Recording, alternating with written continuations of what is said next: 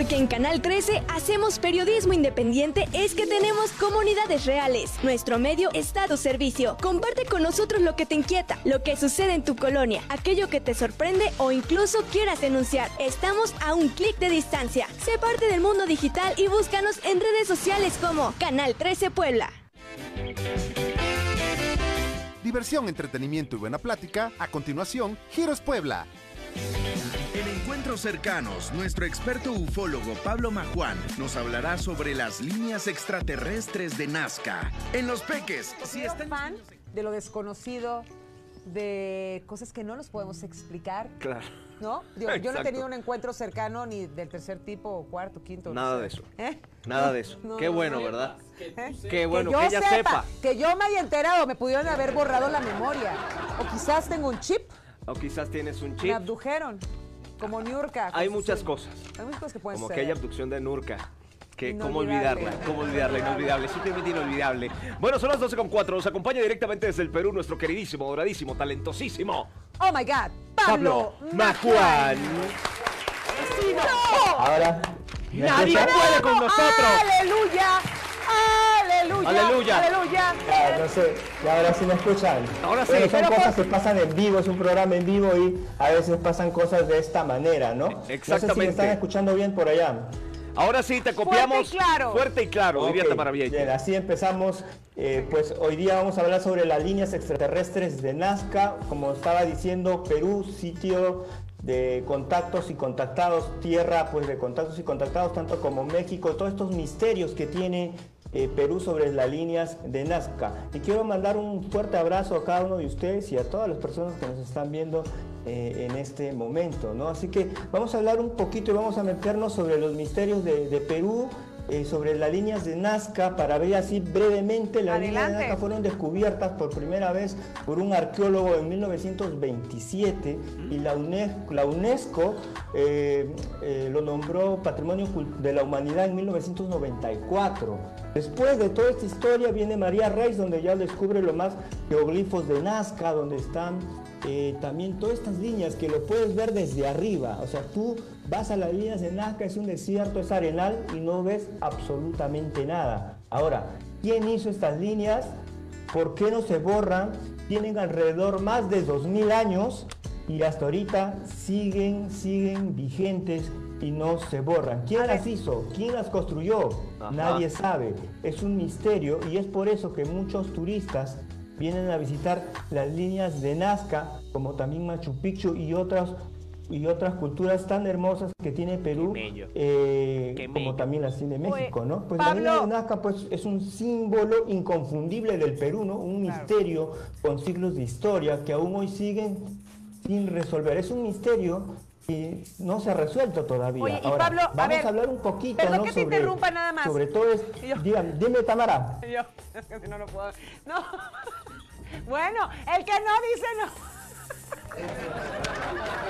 Rápido porque se nos da el tiempo. Oye, las líneas estas, no, es que a ver, eso de que dices que siguen ahí, como con el, por ejemplo, con el aire, ¿no? O con gente que pasa, qué sé yo, no se borran, o sea, no, ¿sabes? No encuentro una explicación científica, pues. Sí, yo ¿no? quisiera preguntarte El también, viento. y para complementar Sí. esta pregunta de Tamara, o sea, ¿cuál es la, la, las característica física de estas líneas? O sea, ¿son, son eh, surcos o son... O hay algo ahí marcando, ¿o cómo?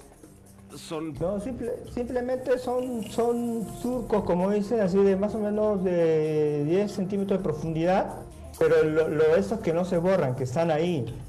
Los, otros, los investigadores del fenómeno ovni, decimos que han sido hechos por seres extraterrestres.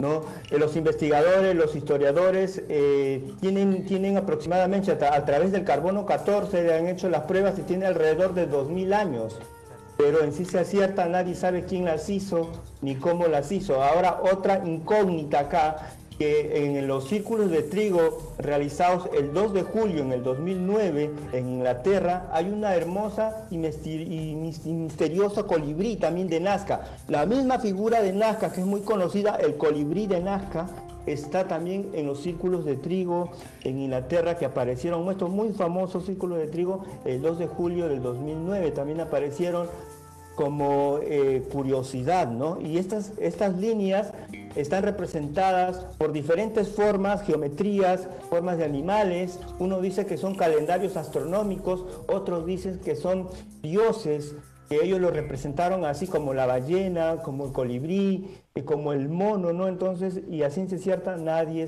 sabe. otros investigadores del fenómeno ovni, pues se habla que las líneas eh, pertenecen como un mensaje que los seres extraterrestres nos dejaron para la humanidad, un mensaje para nosotros poder investigar todos estos fenómenos que están pasando acá. Las tres líneas pertenecen a la galaxia Trino porque se dice que estos seres que medían de un metro veinte a un metro ochenta de altura, vienen de la galaxia Trino. Cuatro líneas son proféticas y cinco líneas son equilibrio. De ellos trabajan con todas las dimensiones y proceden del planeta amarillo. Son estos seres que lo hicieron hace muchos, muchos años atrás eh, sobre las líneas de Nazca. Pero ahí no acaba todo. En las líneas de Nazca eh, hay diferentes figuras, está eh, la araña, hay un árbol, hay una ballena, hay un cactus, hay un colibrí, un cóndor, un mono, la araña, y hay un montón de geoglifos que más o menos miden 300 metros. O sea, ¿quién va a hacer eso? 300 eh, metros, ¿no? Cada figura, unos más, unos menos, pero es muy importante porque hasta a día de hoy no se sabe se ha hecho, ¿no? O sea, es un misterio, es un fenómeno que ya se le está viniendo eh, mucho, mucho con el fenómeno extraterrestre. Ahora, hay otra novedad, descubren una nueva figura entre las líneas de Nazca, un gato, una figura felina de 37 metros, que los, los arqueólogos, investigadores dicen que estas figuras tienen alrededor de 2.000 años con la prueba del carbono 14, pues pueden saber aproximadamente a qué año pertenecen ¿no? todo, todos estos fenómenos eh, sobre la cultura eh, Ica, de todo esto, lo que pasó, ¿no? Ica, Palpa, en todo esto. También hay otra figura muy representativa en, en Nazca sobre el hombre búho, popularmente conocido como el astronauta. ¿no? Es una extraña figura antropomorfa que se, que se ha convencido pues, a los investigadores que se habla sobre el tema extraterrestre de visitantes que venían hace dos mil años ya a, la Tierra. ¿Y cómo puede ser posible esto? Así que hay mucha investigación, se habla sobre todo el misticismo que encierra las líneas de Nazca y todo lo que estamos pues en este tema de la investigación del fenómeno ovni.